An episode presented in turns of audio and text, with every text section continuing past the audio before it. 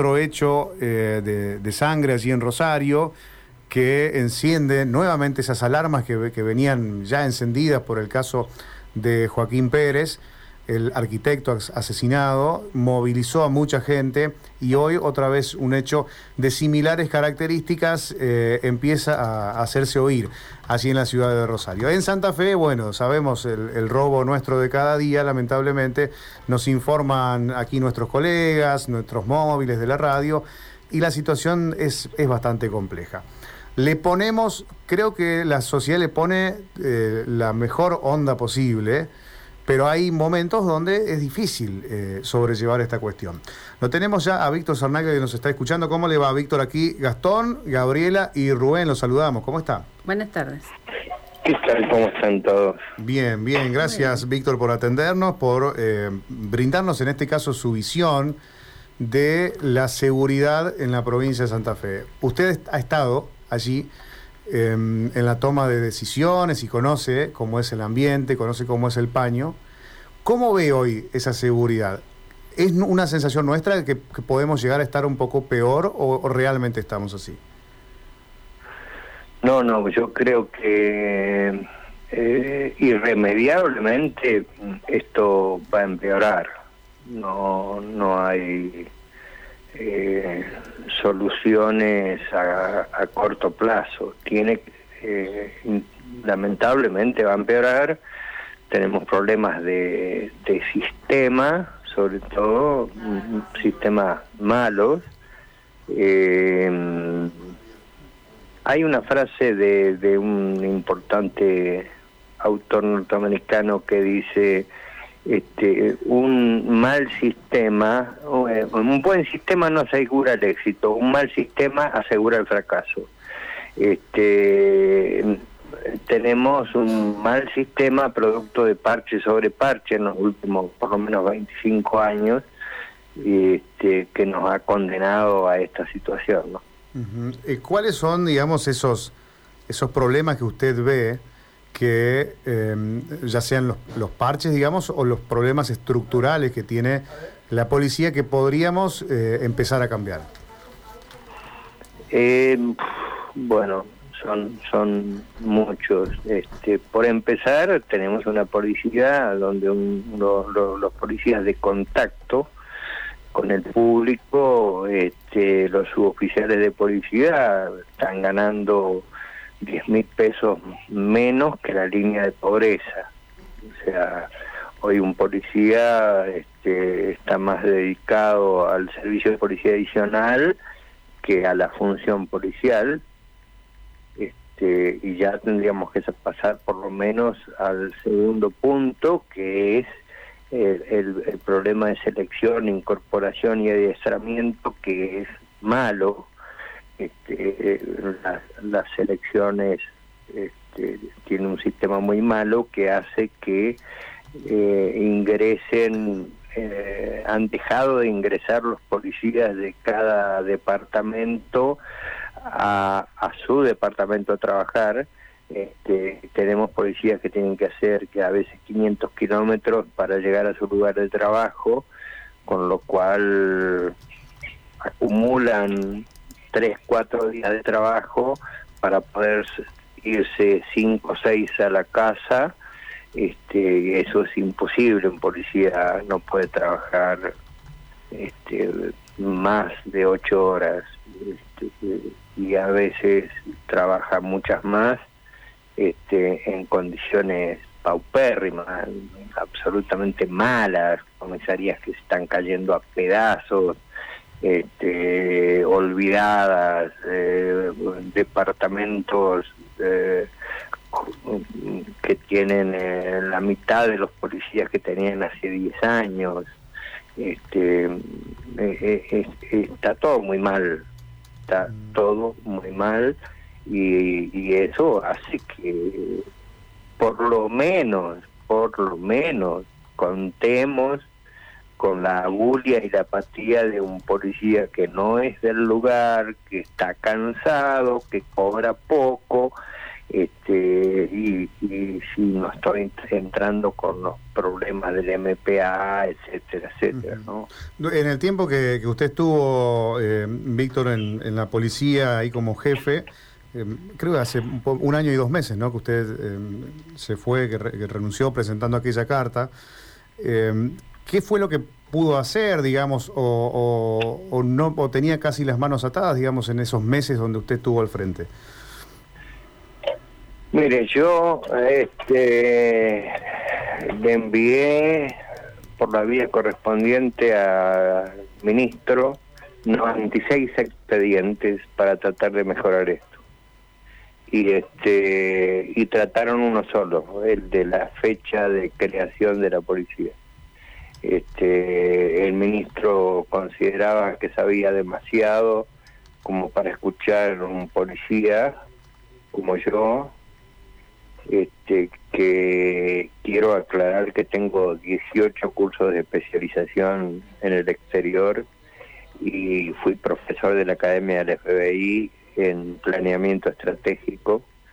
Creo que soy un profesional formado, no me las sé todas, pero merecía ser escuchado. He sido escuchado por el señor gobernador, pero en su momento por el señor ministro no y eso llevó a que ya el 28 de mayo del año pasado este, comenzase a, renunciar, este, lo cual terminó haciéndose el 31 de agosto. Después de aquella renuncia, ¿qué pasó con los sucesivos meses? Digamos, ¿la reflexión sigue siendo la misma, Víctor? Sí, ha empeorado ha empeorado, ha empeorado, porque en los primeros meses se contaba con una cierta credibilidad eh, o esperanza, digamos, de los... A ver, vamos a entender que los policías de los primeros grados son eh, gente joven eh, que por naturaleza tiene esperanza. Y este el plan paz y orden del gobernador era un buen plan, lo habíamos hablado durante un año, era un, buen plan. Este, entre ellos este, atendía el primer principio del planeamiento policial, que es la unidad de comando, de dirección o comando, o sea, un solo jefe. Esta diversificación entre la Agencia de Investigación Criminal y la Policía de Seguridad Preventiva es un sistema inventado por el Ministerio, por el Departamento de Justicia de Estados Unidos en los años 80 para Centroamérica, que en la misma Centroamérica fracasó. Yo he estado en, diferentes países este, y he visto cómo, cómo fracasó. O sea, eh, este, más allá de que nosotros también estamos condenados a tener problemas de seguridad, porque somos el nudo gordiano de todas las rutas internacionales, o sea, por Rosario pasan la ruta bioceánica, la panamericana, la hidrovía, y esto era absolutamente previsible. Lo, lo, lo denuncié en septiembre del año 96 en un hotel de Rosario ante diferentes eh, diputados, el ministro, este, fiscales, jueces, este, había que comenzar a prevenir esto eh, en el año 96. Este, de ahí en más, con el agravamiento de la ley del año 2006, este, mm, eh, estamos en la situación que estamos. O sea, porque la visión normalmente de los funcionarios políticos es paso mi gestión y ya está. Le cambiamos de nombre a las cosas, este, eh, cambiamos la gente de lugar, eh, hemos transformado la policía en una gran escuela. tenemos un tipo dos años en, en, una, en algo este, cuando aprende a hacerlo, lo ponemos en otro lado porque no me gusta la cara, porque no me gusta esto, porque no me gusta aquello. Este, la capacitación es, es, mala porque es teórica. Este, mm, a ver, para dar un ejemplo, el policía es juzgado como un experto en el uso de armas. ¿No? Así se lo juzga, eh, así lo, lo, lo, acusan normalmente los fiscales. Este, tenemos que entender que 21.000 policías tienen un solo polígono en Rosario. este, ¿Cuántas, ¿Cuántas veces practican o cuántas veces disparan durante el entrenamiento, por ejemplo? ¿Cuántas veces? Sí. Cuando yo era director de la escuela de cadetes, los, cadetes en un año tiraban, eh, perdón, durante los tres años de entrenamiento tiraban 600 disparos. Eh, hoy no sé si tiran 5 o 10, porque no ni siquiera había munición, necesitábamos 2 millones de cartuchos cuando yo era jefe de policía y teníamos 20 mil. 20 mil significa un cartucho por policía, menos de un cartucho por policía. Es impresionante. O sea, esto que nos está contando, le recordamos a la gente, estamos hablando con el ex jefe de la policía, Víctor Sarnaglia, y creo que, en este espacio donde entramos justo, eh, que es el, tema de las armas, que a veces uno dice, bueno, están preparados al momento de salir a la calle.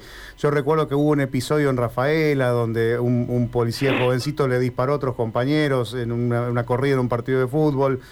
Eh, y ahí nos planteábamos eso, sin desmerecer, digamos, a los policías, pero sí preguntándonos, Víctor, qué pasaba con el entrenamiento y ahora esta cifra que usted nos, nos revela, esta comparación, digamos, eh, es abrumadora. Eh, a ver, el, el uso del arma no es un uso racional. Este, no se, no se, la decisión de efectuar un disparo está comprobado por estudios en la Universidad de Michigan que se toma en 19 centésimas de segundo. A ver, ¿podés contar 19 centésimas de segundo? Bueno, ese es el tiempo en que se toma la decisión. Es un reflejo condicionado, no, no puede ningún hombre, no un policía, ningún hombre puede analizar toda la jurisprudencia que hay en la provincia de Santa Fe o en el país este, en materia judicial para decidir si usa el arma o no. Este, eh, estuve 12 años de jefe de las tropas de operaciones especiales. Este, estoy acostumbrado a entrenar y he entrenado como miembro de una fuerza especial. Eh, es muy difícil, es muy difícil mantener a un hombre altamente entrenado no, no tenemos en la provincia de Santa Fe un programa que analice al menos dos veces al año la aptitud en el uso de, del arma. Ya no digo la actitud, sino la aptitud psicológica y física. Como si hay, por ejemplo, en la Policía de la Ciudad de Buenos Aires, este, a partir del, del plan que hicimos, estuve a cargo del de, área de planeamiento de la, de la Policía Metropolitana, donde éramos 10 santafesinos de 14 personas que formábamos este equipo.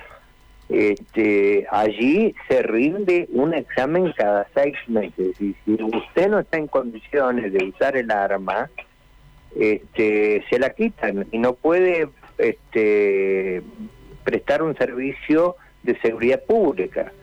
Para eso eh, hay un sistema logístico que prevé 500 cartuchos al año por policía. Claro. Y acá no para, estamos para entrar en un tema, pero eh, a ver, pasemos a un tema más mucho más fácil. ¿Sabe cuántos litros de combustible se utilizan para entrenar a un chofer de policía? ¿Cuántos? Cero. Eso eh, absolutamente cero. Ser un chofer de la policía, aparte de tener un carnet profesional que no hay fondos para pagarlo, sino que se lo paga el policía.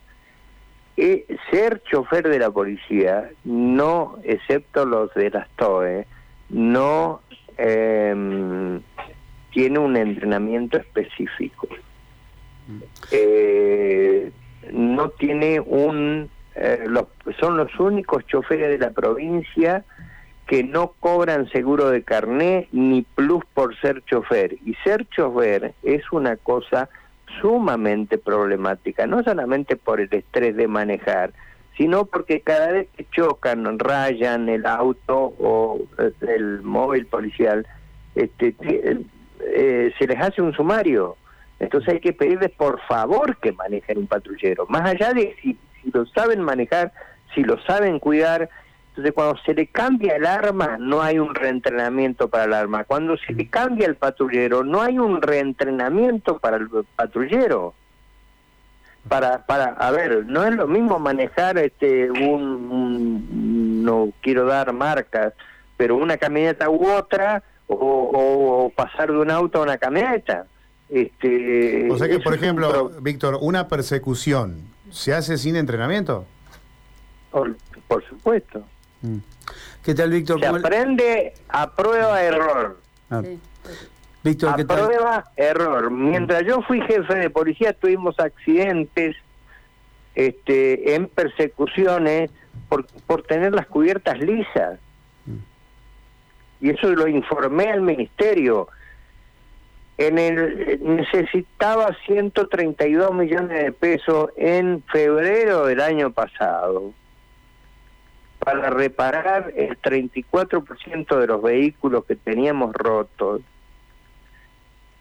Y ah, por un cambio de sistema este mm, muy mal pensado por el ministerio esa compra de repuesto se ha dado en la primer quincena de octubre cuando el dinero estaba porque el gobernador que me reclamó un sábado este, la falta de patrullaje y le expliqué el tema, me dijo el lunes tenés la plata depositada y el lunes estaba la plata depositada, pero por problemas administrativos pasó más de un año.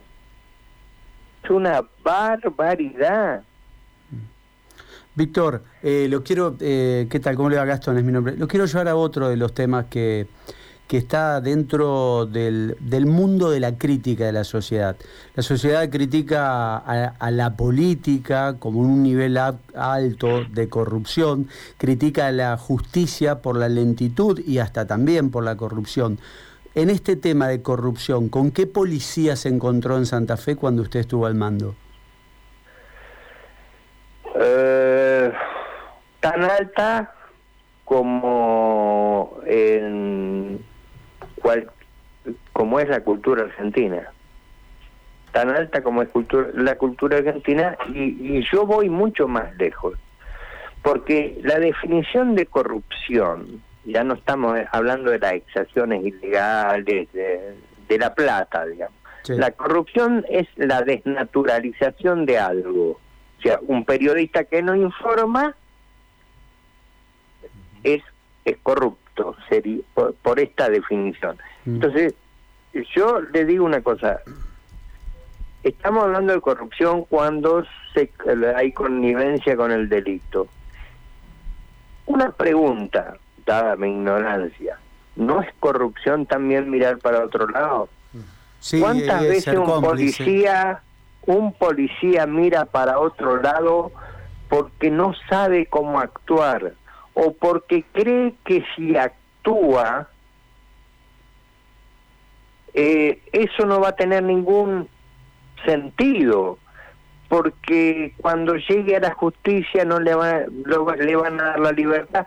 A ver, hicimos una cantidad de procedimientos al principio eh, de mi gestión, este, hicieron los policías de base una cantidad de procedimientos de eh, bolsos de dinero en baúles de autos, este, sobre todo era plata chica que en alguna oscilaba entre los 200 mil pesos y los 2 millones de pesos. Este, dinero que supuestamente por el policía sospecha que por el tipo, la cantidad de billetes chicos, etcétera, etcétera, podría provenir de la compra-venta de drogas, de, vehículos este, conducidos por personas este, que no tenían trabajo, etcétera, una serie de, cosas que lo hacían sospechoso. Secuestro, puesta a disposición del fiscal. En menos de dos horas le devolvían el dinero. Pasado unos meses, se dejaron de producir esos eh, procedimientos, porque el policía se, se daba cuenta que secuestraba dos millones de pesos y el tipo en menos de dos horas se iba. Ahora, si yo gano 58 mil pesos o 67 mil pesos y ese tipo que lleva dos millones me dice, estoy haciendo una suposición, ¿no? No, no tengo pruebas de esto, pero si el tipo ese me llega a decir, este, escúcheme, agente, escúchame, viejo, déjame ir, te doy la mitad. Mitad un millón de pesos. Llévatelo todo, déjame ir. Son dos millones de pesos. ¿Cuál es la respuesta de alguien que gana 67 mil pesos? Sarnaglia, buenas tardes. Gabriela es mi nombre. Lo que usted está diciendo, bueno, nos está dejando pensando, nos deja pensar, nos hace, nos obliga a pensar y a entender un montón de, eh, entender mucho mm, la complejidad de, de, la seguridad o de la inseguridad y del sistema en sí mismo. Pero mi pregunta pasa por lo siguiente. Usted ha estado sentado en un lugar de mucho poder, de mucha decisión también. Nosotros ahora aquí en la provincia de Santa Fe tenemos y estamos esperando también la llegada de las fuerzas federales y esto ya, bueno, es retórico, que las fuerzas federales parecería que van a venir como si fuesen ángeles a solucionarnos todos los problemas. Sabemos que esto no es así, ¿no? Eh, con una varita mágica o algo así. Eh, dicen que en esta oportunidad van a trabajar de manera conjunta, fuerzas locales y federales. Querría saber su análisis, quería que nos explique si esto realmente se puede hacer, por qué no se hizo antes, inclusive si esa fuese la solución que nos dicen que podría llegar a darse como para minimizar la escalada de violencia increíble en Rosario, aquí en Santa Fe, bueno, y en cada, en cada localidad. Eh, bueno, se hizo, se hizo. Había reuniones de manera constante, pero eh, eso tiene una serie de problemas. Este, no, no, no es tan fácil. Por empezar, no son ángeles, son personas comunes y corrientes. Cuando dan una cantidad de, de federales, gendarmes, que 600 gendarmes, bueno, 600 gendarmes no son 600, son 200 por los turnos. ¿No? Sí. Punto primero. Punto segundo, no saben dónde queda la esquina. Se desconoce normalmente la geografía. Y no conocen el código de procedimiento de la provincia de Santa Fe. O sea, ellos deberían trabajar sobre delitos federales, que es lo que ellos conocen porque al desconocer el código de procedimientos nuestro, se le hace muy difícil, entonces volvemos al mismo tema, no saben cómo, entonces no hacen. O sea que Pero, perdón, no hacen, pero aquí no hay una cadena de mandos, no hay un jefe que dirige o los operativos o los lugares eh, donde van a hacer, bueno, no sé, pedir información, pedir documentación o, los allanamientos, digamos, ¿no tienen una cadena de mando, una cabeza que los dirija? los policías no son militares en una batalla están cuántos policías solos en uno no sabe exactamente, o sea, la manera de medir, primero cuando los traemos, tenemos que decir, bueno, ¿cómo vamos a medir la eficacia de esto? Acá hay una cosa muy simple.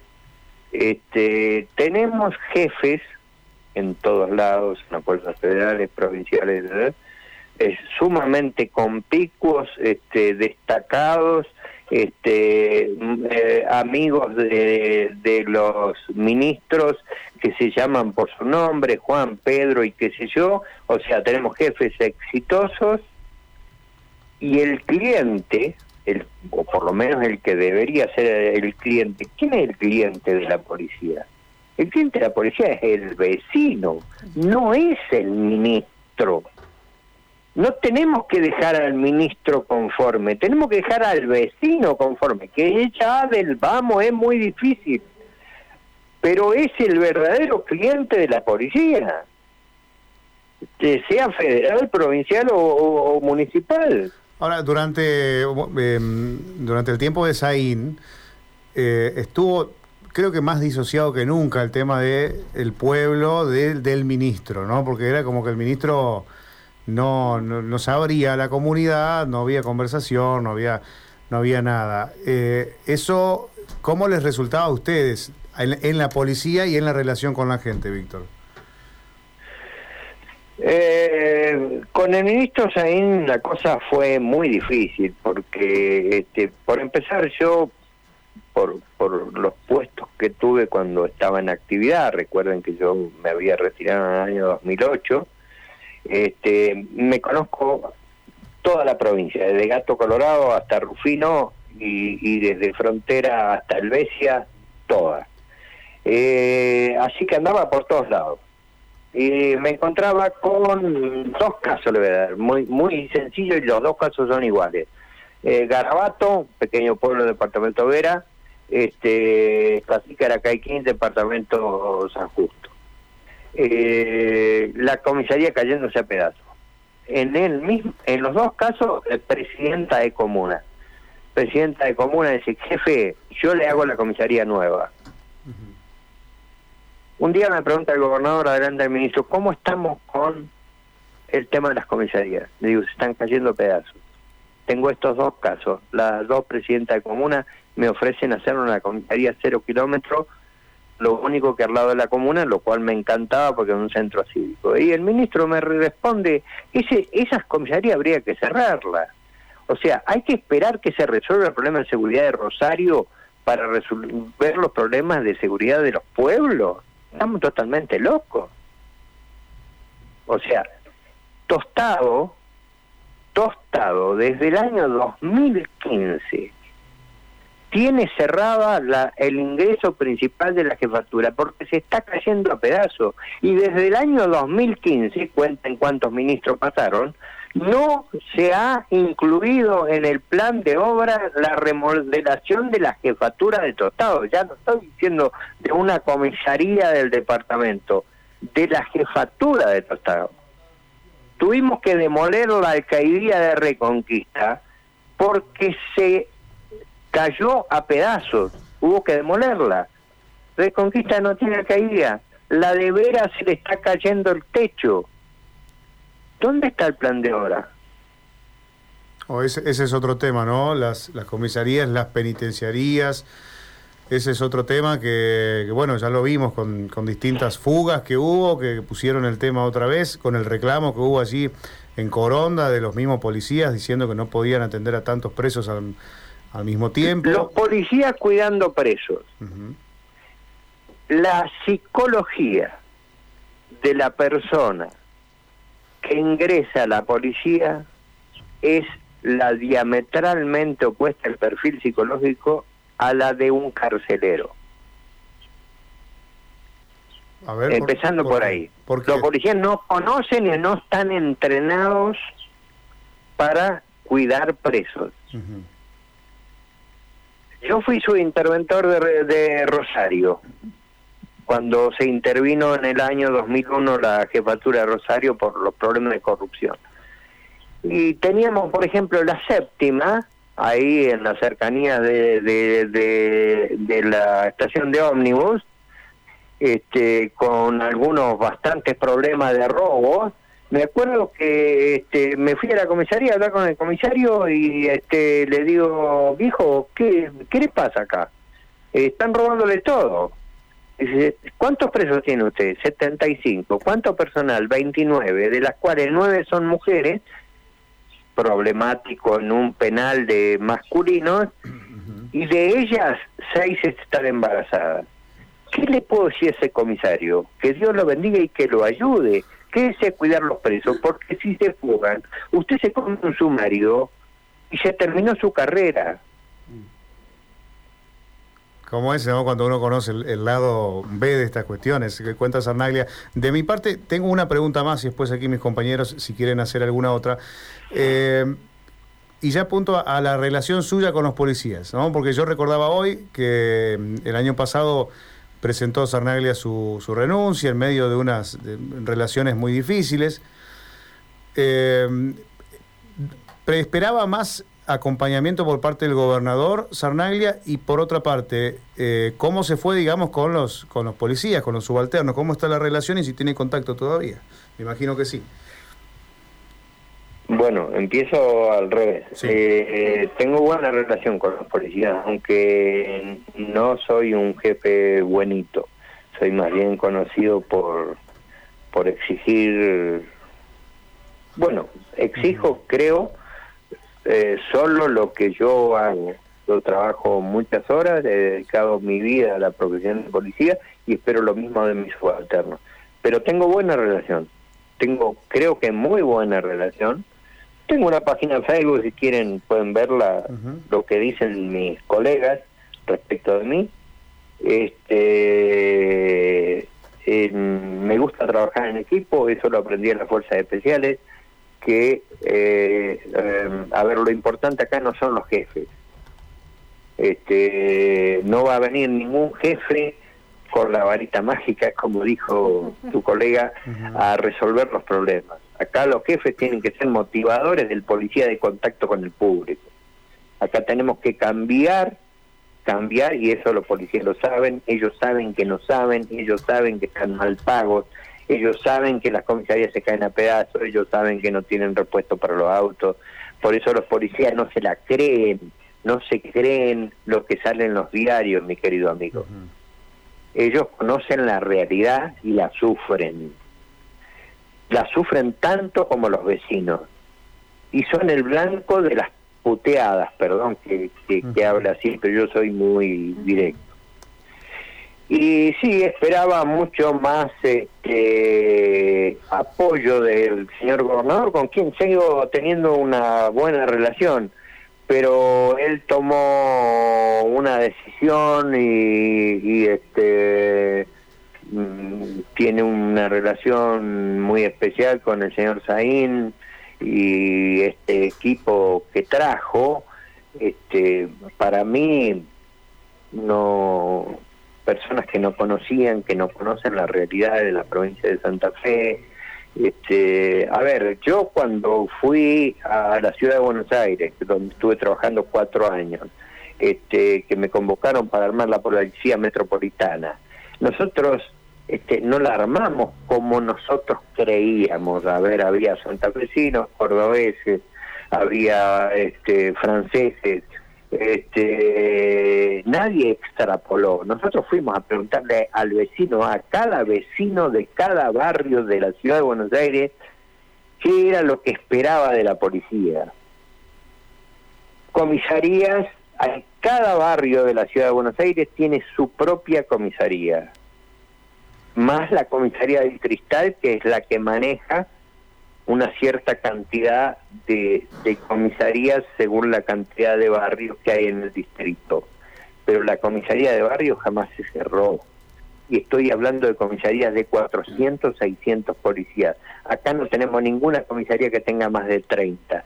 Para cumplir el reglamento de comisaría y su comisaría de la provincia de Santa Fe, ¿sabe cuántos policías necesita básicamente una comisaría de mediano tamaño? ¿Cuánto más o menos? 118. ¿Y estamos en...? ¿Estamos en cuántos aproximadamente? Estamos en la cuarta parte. Víctor, eh, la última pregunta de mi parte. Eh, usted recién hablaba de que se equivocó el gobernador de Perotti mm, por esta relación haber apostado a gente que es de afuera. Eh, todavía sigue dando mucho que hablar eh, Marcelo Said. Es más, mañana se va a dar este, una posible destitución en la, en la legislatura. Eh, ¿Es un error propio o es un error forzado? Porque Perotti conoce estas tierras, digo la provincia de Santa Fe, de hace mucho tiempo. Perotti llegó con el lema paz y orden eh, a ser el gobernador de la provincia. ¿Por qué cree que comete este error según su visión? No, no, no, no lo sé. En tantos meses de hablar, hablaba por lo menos una vez por semana con el gobernador, no lo pude dilucidar. Este, cuál era el trasfondo, no lo pude dilucidar. Eh, más voy a hacer una infidencia. Este, el día que fui a presentar la, la, renuncia, él me, pidió que la presentara, me, me atendió, estuvimos charlando. Este, le dije, señor, sabe que esto tiene un, un costo eh, y me dijo, sí, estoy dispuesto a pagarlo. Así que las razones que tenía o que tiene el gobernador, la verdad que no, no, no las pude dilucidar. No obstante, yo le voy a decir una cosa, yo he militado por una buena policía eh, toda mi vida. Eh, mi vida, yo tengo 63 años, no va a cambiar demasiado vivo donde vivo, hace 40 años en un Fonavi que pagué en 300 cuotas. Este, y, pero tengo hijas tengo nietos, y es lo que más me preocupa. Mm. Tenemos que lograr un cambio, tenemos que lograr que los funcionarios políticos, que los diputados, los senadores voten leyes que sean pensando en la seguridad de los vecinos. Eh, basta de ideas brillantes, nadie puede tener la idea brillante de las megacomisarías o de cierro esta comisaría, pongo esto, es, desde el punto, ya la policía desde el punto de vista edilicio es un desastre. desde el punto de vista edilicio es un desastre. Este, esto hay que cambiarlo, pero con gente que sepa, no, acá no hay iluminado, acá hay que bajar y hablar, hablar en cada departamento y en, en departamentos complejos, como el caso del departamento de Rosario, hay que hablar barrio por barrio con las entidades intermedias y establecer cuál es el problema de cada barrio. La policía no puede, tenemos que cambiar el modelo de la policía reactiva que tenemos y, y, si no, fíjense que estamos comprando motos para ir lo más rápido posible al lugar del hecho, a, por una policía proactiva. La policía no puede, el, el delincuente corre a 180 kilómetros por hora, no se puede correr detrás de la pelota. Hay que ver dónde va a estar la pelota la próxima jugada. El, los funcionarios públicos tenemos el deber de prever lo previsible ¿Y qué es lo previsible? Es si yo esclarezco un homicidio, no es un gol. El gol es que el homicidio no se produzca. Porque cuando esclarezco el homicidio, no revivo a nadie. Cuando esclarezco el robo, no soluciono el problema. Cuando esclarezco la violación, hay que evitar los delitos. Y eso es trabajo de calle, eso es trabajo de ir a hablar con la gente. Esta ah, política, esta ola de, que lleva décadas en la provincia de Santa Fe, antipolicía. Fíjense las noticias de hoy en, en, en los Estados Unidos, un capitán de policía, alcalde de la ciudad de Nueva York. No se puede tener una sociedad compleja sin policía. Entonces hay que amigarse con la policía. Para amigarse con la policía también se tiene que amigar la policía y tiene que estar diseñada y entrenada de acuerdo a lo que el vecino requiere. Claro. Sarnaglia, eh, le consulto lo siguiente. Desde la oposición, distintos eh, legisladores dicen que del presupuesto asignado para las fuerzas no se ha ejecutado ni la mitad. ¿Qué podría decir, ¿no? Está bien que hace, hace algunos meses que usted ya dejó el cargo, pero ¿se ha encontrado usted con dificultades económicas a la hora de, bueno, hacer licitaciones o pedir dinero para la compra de chalecos balísticos o para móviles o, nafta, por ejemplo, lo que fuere? Es que la administración pública, desde que tomó la administración el manejo de los presupuestos que ya no lo tiene más la policía. O sea, los fondos que llegan a las unidades regionales están desfasados al año 2016 en un 300%. Entonces tomó el ministerio el manejo de eso.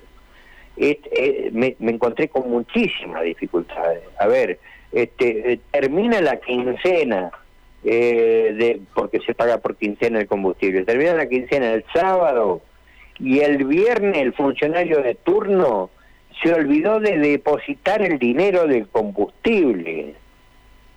Dice, ¿cómo no me avisó que se terminaba la quincena? Pero que se terminaba la quincena se sabe desde que el Papa Gregorio hizo el almanaque. No me puede dejar la policía un fin de semana sin combustible. Claro, y bueno, y sucede, lamentablemente. Víctor, queremos agradecerle este tiempo. Eh, sabemos que, bueno, que andaba muy ocupado y que sin embargo tuvo esta amabilidad de atendernos un rato. Aquí en Radio M nos escucha en gran parte de la provincia, allí en Tostado, en Ceres, en San Jorge, en gran parte de la provincia lo cual nos pone también en la responsabilidad de tratar de llevarle toda la información posible a la gente de nuestro territorio y bueno, y en medio de, lo que sucede con la seguridad y con la inseguridad, estamos buscando, intentando buscar algún tipo de respuesta, de análisis, y bueno, hemos encontrado una mirada aquí que es la suya. Así que muchísimas gracias por, por atendernos. ¿Eh? No, yo les agradezco a ustedes y le pido disculpas por la pasión. Este, eh, yo soy un vecino más de la provincia de Santa Fe y estoy tan preocupado como ustedes, estoy muy preocupado por, por mis nietos y por mis hijas.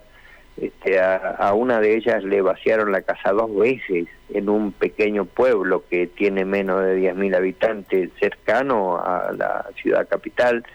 este, eh, a, la otra la robaron dos veces en, la calle, una de las veces esa lo, la lastimaron mucho y bueno, tengo mi nieto y yo, mi, eh, eh, uno, sobre todo el mayor, que es el que más tengo, tiene 10 años, yo pienso cuando él vaya a una comisaría a plantear el problema y en esa comisaría de ese pueblo donde él vive, le digan que por el cambio de sistema tiene que ir a la delegación de la Agencia de Investigación Criminal que está a 30 kilómetros de su casa. Claro.